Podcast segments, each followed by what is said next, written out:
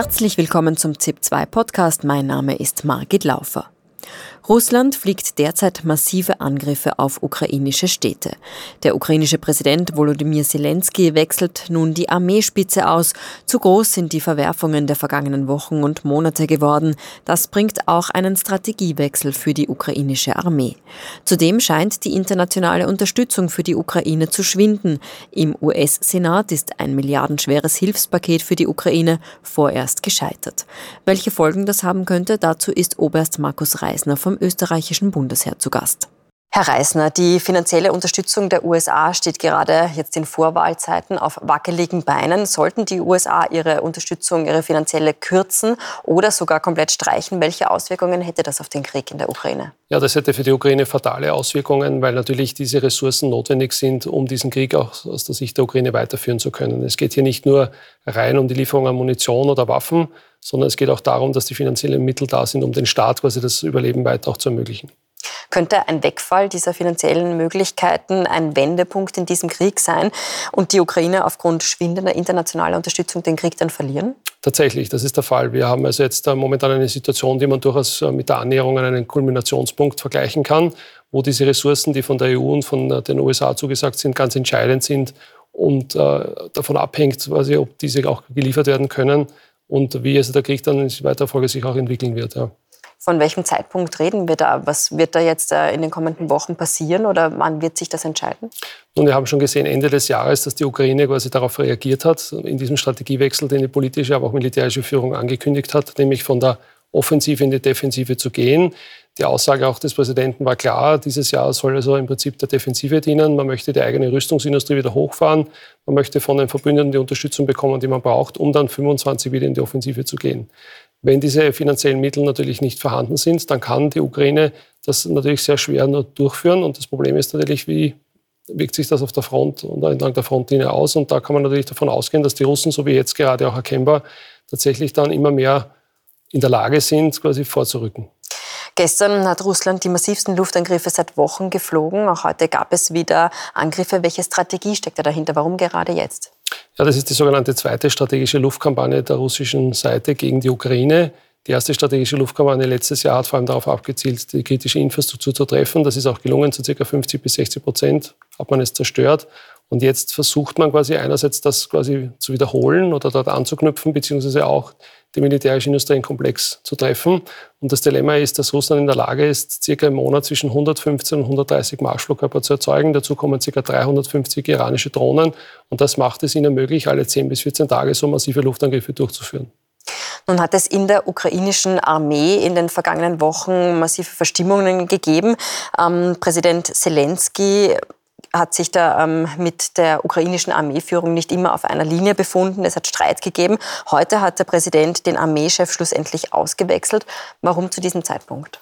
Ja, wir sehen auch hier, dass wie in der Geschichte jeder Armeeführer natürlich äh, verknüpft ist mit den Erfolgen, die er am Schlachtfeld liefern kann oder nicht. Und äh, wir haben erkannt, äh, auch bei der Analyse dieses Krieges, dass es immer dann, wenn sich die Situation zugespitzt hat, es auch zu einem Art Kampf zwischen dem politischen Willen und auch dem Umsetzen was der militärischen Führung gekommen ist. Und das war zum Beispiel der Fall bei Bakhmut, wo also damals der politische Wille war, dass diese Stadt um jeden Preis verteidigt werden muss und auch gehalten werden muss, während die Armeeführung darauf hingewiesen hat, dass es vielleicht besser wäre, sich zurückzuziehen. Und äh, schlussendlich war dann die Sommeroffensive, die also dann für General Saluschny nicht das Ergebnis gebracht hat, das die politische Führung von ihm erwartet hat. Und das hat schlussendlich zu dem Bruch geführt, der nun zur Ablöse des Generals geführt hat. Und der Nachfolger, das ist jemand, von dem man erwartet, dass er diese Ziele der Politik jetzt umsetzt. Und Riske, das ist also der Nachfolger, von dem nimmt man an, dass er quasi ein als Durchhaltegeneral ist. Und das ist auch ein klares Zeichen, dass man nicht an der Front zurückgehen möchte, sondern die Linien, die man jetzt hat, auch halten möchte. Können Sie uns das noch näher erklären? Was bedeutet das also jetzt für die weitere Kriegsführung, wenn es einen neuen Oberbefehlshaber gibt? Wie wird sich die Strategie ändern? Und die Strategie ist natürlich grundsätzlich von der politischen Führung vorgegeben und das ist äh, die Defensive. Das heißt, man möchte das Gelände, das man jetzt bereits befreit hat, um jeden Preis halten. Und der neue Armeekommandant, der neue Generalstabschef in diesem konkreten Fall, hat den Auftrag, das tatsächlich auch so umzusetzen. Das ist jetzt ganz besonders wichtig, wenn man zum Beispiel an die Front im Detail äh, sich also anschaut, wo, wie sich die Situationen entwickeln. Zum Beispiel bei Avdiivka, eine Stadt, die also ähnlichen ein Schicksal möglicherweise erleiden wird wie Bakhmut, also eingekesselt werden wird und auch möglicherweise fallen wird. Und da ist es so, dass die politische Führung ein klares Ziel vorgegeben hat für die Armeeführung, dass diese Städte zu halten sind, so wie das also damals auch bei Bakhmut der Fall war. Der ehemalige Oberbefehl, Oberbefehlshaber des ukrainischen Heeres war an sich ein sehr beliebter General, in der Bevölkerung beliebt. Rechnen Sie damit, dass sich jetzt durch diese Auswechslung an der Motivation der Soldatinnen und Soldaten etwas ändern könnte? Also beide Generäle sind grundsätzlich völlig unterschiedlich. Der eine General, General Saluschny, war fast ein Intellektueller, der immer wieder aufhorchen hat lassen, indem er also auch äh, immer wieder Schriften verfasst hat, wo er auf die Herausforderungen während dieses Krieges hingewiesen hat. Während der andere General, General Siska, als jemand gilt, der also ein absoluter General ist, der befehlstreu die Vorgaben befolgt und Linien hält und nicht aufgibt. Und die Frage ist natürlich, ob das bei den Soldaten so ankommt, äh, dass also man davon ausgehen kann, dass er dieselbe Beliebtheit hat wie General Saluschny, von dem man gewusst hat, dass er sich sehr wohl um das, äh, um, die, also um, um das Wohl der Soldaten auch kümmert im Wesentlichen. Ja. Sie haben gesagt, die Ukraine geht in diesem Jahr planmäßig in eine Defensive. Wie schaut es denn da aus, wenn es um äh, Ressourcen geht? Jetzt nicht nur was menschliche Ressourcen, Soldatinnen und Soldaten betrifft, sondern auch das, was an, an Gerät, an Artillerie zum Beispiel ähm, zur Verfügung steht. Wie schaut denn diese Kampfhandlung derzeit aus? Ähm, das heißt ja, es gibt eine Pattstellung. Genau, das Dilemma ist, dass ja jede Strategieentwicklung im Prinzip äh, drei wesentliche Elemente hat. Das eine ist natürlich der Richtungspunkt, den man sich vorgibt. Das zweite sind die Wege, die man wählen muss, um dorthin zu kommen. Und das dritte sind natürlich die Ressourcen. Und die ukrainische Führung hat eingesehen, dass also mit den Ressourcen, die man hat, man den Weg zum Beispiel der Offensive nicht beschreiten kann, sondern jetzt den Weg der Defensive gehen muss. Und das ist das, was wir jetzt gerade erleben. Das heißt, im Prinzip ist es eine Strategieanpassung aus der Not heraus, weil man nicht genügend Ressourcen hat, um diesen Krieg weiterführen zu können. Das heißt, die Ukraine versucht jetzt einerseits den militärischen Komplex hochzufahren, um selbst zu produzieren, hofft aber natürlich weiter auf die Hilfslieferungen aus dem Westen, um diesen Krieg weiterzuführen. Und äh, hier ist es so, dass entscheidend sein wird in den nächsten Wochen und Monaten, ob tatsächlich diese Unterstützung weiter auch für die Ukraine verfügbar ist an dieser Pattsituation. Ein Grund für diese Pattsituation ist unter anderem auch, dass sehr viele Drohnen zum Einsatz kommen. Können Sie uns beschreiben, wo da die Herausforderungen in dieser Kriegsführung liegen?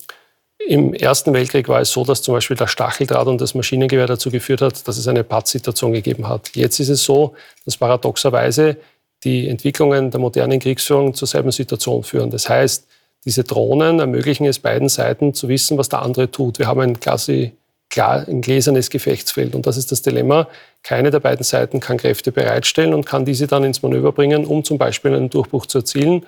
Und wir sehen das in den letzten Monaten an verschiedenen Beispielen, dass immer dann, wenn eine Seite versucht, in die Offensive zu gehen, durch den Einsatz vor allem auch der Drohnen das verhindert wird. Und das macht diesen Krieg zu, dieser, zu diesem elenden Dahin im Prinzip sterben, das wir der Front sehen im Moment. Der Krieg in der Ukraine ist ein Kriegsschauplatz. Ein anderer Kriegsschauplatz ist derzeit auch ähm, der Gazastreifen. Und auch dieser Konflikt scheint sich derzeit im Nahen Osten auszuweiten. Die EU-Staaten haben den geplanten Militäreinsatz zur Sicherung der Handelsschifffahrt im Roten Meer beschlossen. Formal wird dieser dann am 19. Februar beschlossen beim EU-Außenministertreffen. Wie wird dieser Einsatz ablaufen? Ja, was wir sehen ist, dass wir mittlerweile mehrere Krisen haben, die ineinander übergreifen, sogenannte Polykrisen im Wesentlichen.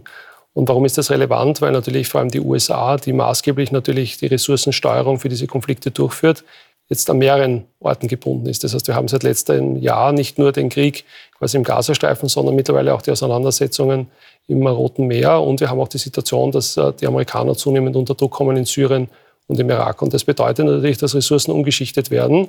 Und hier versucht man natürlich Verbündete mit an Bord zu holen. Und so kann man auch diese Mission der EU sehen, wo man also gemeinsam Schulter an Schulter mit den USA versucht, vor allem diese wichtige Handelsroute so zu sichern, dass sie wieder nutzbar ist für die Weltwirtschaft, denn sie ist ja natürlich sehr bedeutend. Denn äh, wenn es nicht möglich ist, mit der Schifffahrt quasi diese Route zu benutzen, dann müssen sie den Weg um Afrika herum machen und das kostet natürlich sehr, sehr viel Geld, das schlussendlich beim Verbraucher ankommt. Was bedeutet diese Handelsrouten sichern? Wie kann das konkret aussehen? Das bedeutet, dass zum Beispiel Schiffe eskortiert werden durch äh, Kriegsschiffe. Diese Kriegsschiffe können quasi eine Art Schutzschirm bilden und können zum Beispiel Antischiffsraketen, die von den Houthis abgefeuert werden, entsprechend abwehren. Oberst Reisner, herzlichen Dank für den Besuch im Studio und für Ihre Expertise. Herzlichen Dank.